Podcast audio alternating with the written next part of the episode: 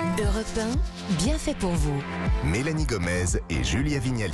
Vous êtes sur Europe 1, de retour dans votre émission du matin qui vous chouchoute, vous et vos proches. Et nous avons été rejointes par nos deux bienfaitrices du jour qui vont partager avec nous leurs bons conseils. Bonjour Nathalie Le Breton. Bonjour, bonjour. Alors, des livres pour enfants qui nous parlent de quel sujet aujourd'hui? Eh, eh, devinette, quel est le point commun entre Nicolas Sarkozy, Louis XI, Anouk, vos enfants Peut-être un de mes enfants. Quel est le point commun? Des chefs, des Ils petits chefs. veulent devenir chef, Voilà, président, roi. Nathalie, on vous retrouve tout à l'heure pour parler de ces petits chefs haillons. Mais avant ça, c'est Anouk Garnier qui va prendre le leadership pour le Oui, moment. Une- oui. Voilà, le leadership sur la piste rouge. On vous écoute, Anouk. Alors, qui n'a jamais eu cette petite musique en tête quand vous êtes en week-end à la montagne?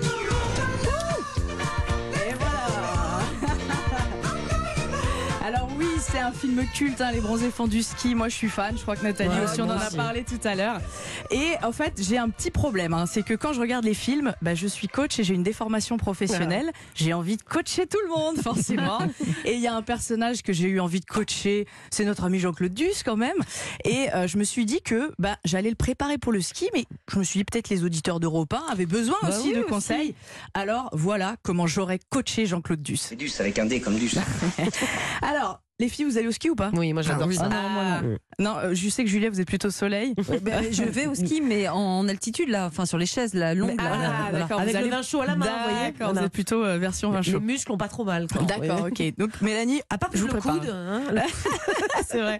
Alors, je vous propose trois axes pour vous préparer au ski, trois axes de travail. Première chose, on va renforcer le bas du corps pour deux raisons. D'abord, bien contrôler ses genoux lors des virages pour éviter de se blesser quand même.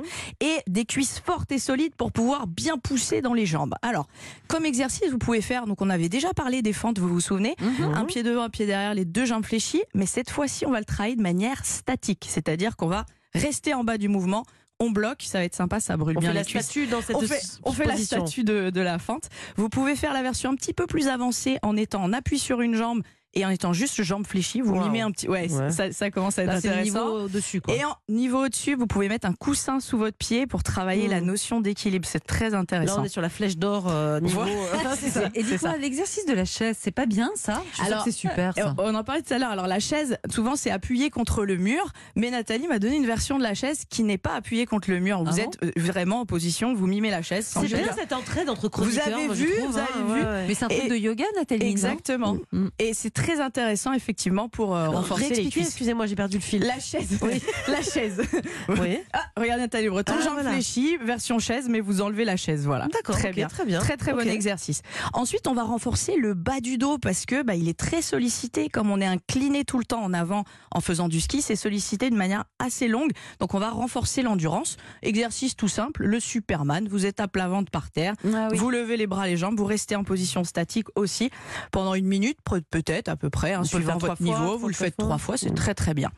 Ok. Et vous pouvez le faire aussi si vous faites pas de ski quand Mais même. J'allais hein. vous dire, voilà, Ouais. c'est pour ceux qui vont pas au ski parce que c'est pas de, enfin, ça coûte cher déjà. Et- et effectivement, voilà. ça permet quand même de renforcer son dos, donc euh, c'est très bien. Donc tout le monde peut faire le, le Superman. Exactement. En troisième, je vous propose un appareil qui s'appelle le ski erg. Est-ce que Mhm. vous connaissez ce Erg, ça ERG. Non. Ouais. Oh Julia, le- Julia le mime pas mal. Je sais pas de quoi elle parle. Alors, non plus. c'est, je vous explique, c'est un, une version rameur. Vous voyez le rameur? Mais c'est très une très version dommage si vous n'êtes pas sur europe1.fr, vous ne pas voir Julia Vignali en train de, de mimer le de ski. ski. Oui. Elle le fait plutôt bien, Ouais. vraiment. Donc, en, en fait, vous allez être. mime le ski quoi. Exactement. Donc, vous êtes debout, par contre. C'est un appareil. C'est un Ah appareil cardio, comme, euh, Mhm. comme le rameur. Vous allez être debout, vous tendez vos bras, vous allez avoir deux poignées à attraper. Assez haute du coup. hein, Exactement. ouais. Et vous allez chercher à juste tirer vers le bas. Comme quand on part avec des Exactement. bâtons. Et vous mimez le ski, c'est exactement pareil. Alors on va renforcer vraiment tous les muscles. On renforce aussi le cardio. Vous pouvez le travailler vraiment pour le cardio. Ça brûle beaucoup de calories. Ça doit être crevant celui-là. hein. Oui, très crevant. Et euh, bah, vous vous souvenez un petit peu la faiblesse de Jean-Claude Duss ou pas dans Les Bronzés? Le planté de bâton. Le planté de bâton, oui. Monsieur Duss, ce qui ne va pas, c'est le planté de bâton. Eh oui, Bravo, planté de bâton ne va pas du tout. Un monsieur dernier Duss. conseil alors. Alors, euh, un dernier conseil, vraiment. Moi, je pense que Jean-Claude Duss, il a toujours voulu conclure. Alors, je vais lui laisser l'honneur de conclure ma chronique. Oublie que t'as aucune chance, vas-y, fonce. On sait jamais, sur un malentendu, ça peut marcher. Voilà. Il aurait été solide avec moi, Jean-Claude Duss, je vous le dis. C'est trop mignon. Quel beau film. C'est le moment de le revoir, Mélanie, avant d'aller Ah au oui. ski. ski. Merci Anouk. Maintenant, on est prêt à chausser nos skis grâce à vous. Il est temps de passer aux livres à présent pour euh, les livres pour enfants. Nathalie Le Breton. Moi, un jour, je serai président de la République. Et oui, certains enfants affichent dès le plus jeune âge un caractère bien trempé, voire autoritaire. Ils prennent le lead sur les copains, ce qui leur crée parfois d'ailleurs quelques problèmes de socialisation. Euh, Auriez-vous quelques bons livres pour les faire redescendre un petit peu de leur piédestal Oui, j'ai quelques bons livres. J'allais dire tendrement moqueurs, parce que quand même, il faut arriver à les faire redescendre de ce piédestal. Il faut leur faire comprendre qu'on n'a pas ce poste ad aeternam d'une façon générale et que euh, être un chefaillon, un chef, même si certaines réussissent comme Anouk, euh, quelquefois ça n'est pas toujours une position très confortable. Alors je commence avec un livre. Il s'appelle Sa Majesté Versailles.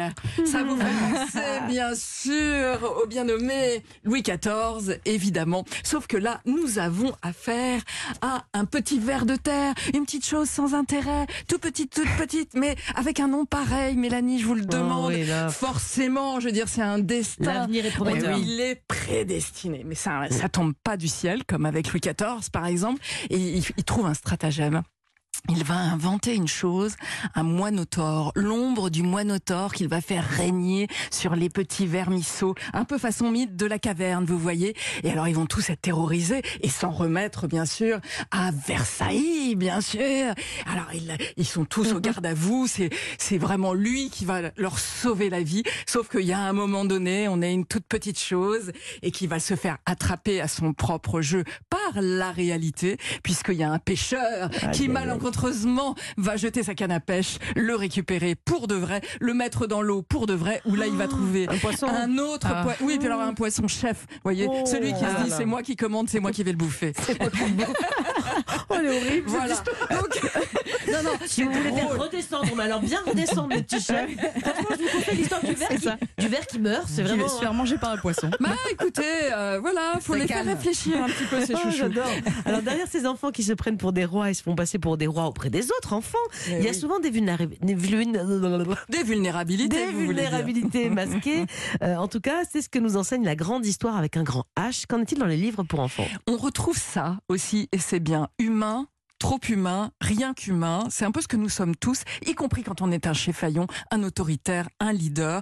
C'est un livre de Marco Viallet, Je suis le roi. Et il est chouette. C'est sorti dans une toute petite maison d'édition qui s'appelle À demi-mot. Et c'est sympa parce que vous avez là à chaque fois une double page avec celui qui est le roi, le chef, l'autoritaire. Il est tellement fort que lui, il a le Noël quand il veut, Mélanie. Il est tellement fort qu'il a la plus, le, le manteau le plus long de la terre. Il est tellement fort, Julia, que les gens qui sont à côté de lui euh, ne rient que quand il l'autorise. Il est tellement fort, il est tellement, mais il, il, a- il a Anouk, tout vous n'êtes pas pour comme lui. ça, j'espère. Bref. Non. Il a l'air trop sympa celui-là.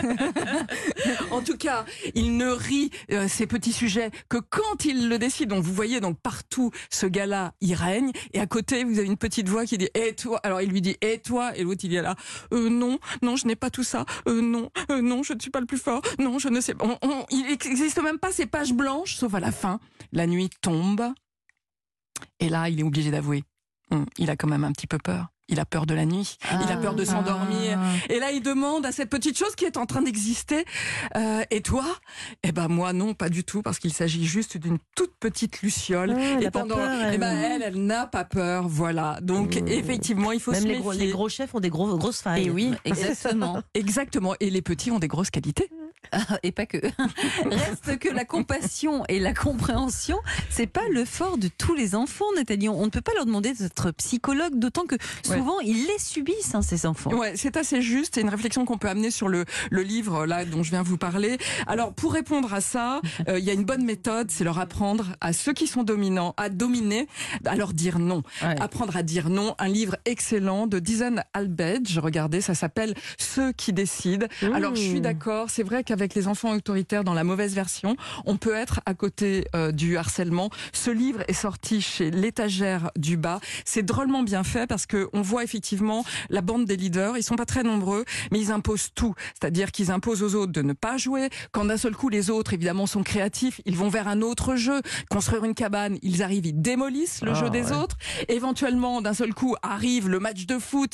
Euh, génial. Attendez, vous allez dégager du terrain. C'est nous qui allons jouer et vous, vous allez aller ailleurs. Ils se Mmh. retirent du jeu. Seulement problème, c'est ce qu'on se disait au début, c'est-à-dire que quand on est un peu trop autoritaire comme ça, au bout d'un certain temps, il y a le vide qui se fait. Aller jouer au foot en étant deux ou trois, et C'est bien évidemment, c'est Eh oui. limité. Et là, d'un seul coup, c'est ceux qui sont dominés et qui ont jusqu'ici obéi en se retirant du jeu, qui d'un seul coup, effectivement, vont dire, bah non, tu vois, je vais te dire, je vais pas jouer avec toi parce, Parce que, franchement, c'est toi qui dictes ta loi, mais maintenant c'est nous qui allons la dicter et ils reprennent la main. Donc apprendre à dire non à ces gamins-là, eh ben ça permet d'affronter les gens qui ont les leads et qui ont parfois des qualités. hein. On est d'accord que là, on était sur l'angle l'angle critique, mais bon, d'abord utiliser ces livres pour rappeler à ces enfants-là que euh, de temps en temps on est dominant et puis de temps en temps on est dominé et c'est pas bien grave. Eh bien, merci vrai. beaucoup, Nathalie. Vous retrouverez toutes les références de cette chronique littérature jeunesse sur europe1.fr. Et peut-être, ça c'est la surprise chaque mois, hein, dans les box de livres pour enfants, noticéauton.fr.